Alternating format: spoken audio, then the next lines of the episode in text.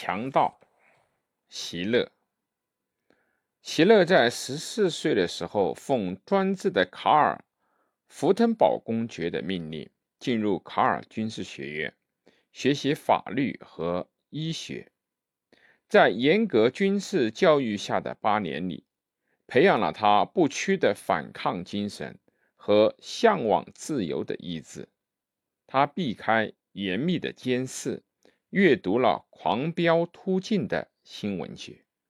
在一七八零年毕业时，他的《海盗》一书已经基本完成。毕业后，任见习军医的时候，匿名自费出版。一年在曼海姆的剧场初次公演。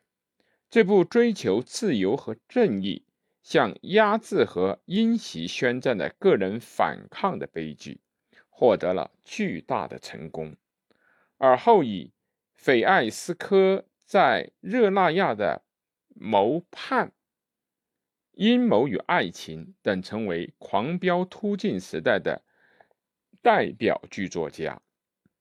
席勒在全德名声大振。布兰肯的领主莫尔伯爵有两个儿子，哥哥卡尔是个高洁的理想主义者，弟弟弗兰茨是个邪恶狡诈之徒。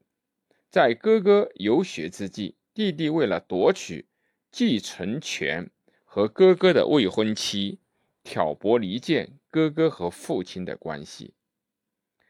卡尔不满父亲诅咒世俗，遂成了强盗集团的首领，矢志为复仇和正义而变革社会。卡尔不久为了乡情所驱使而回到了故里。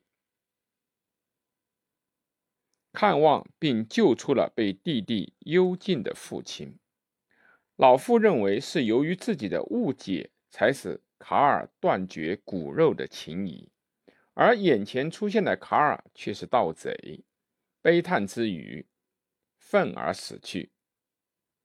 弟弟知道哥哥要复仇后，也自杀了。当卡尔知道未婚妻坚贞不渝时，殷切的希望。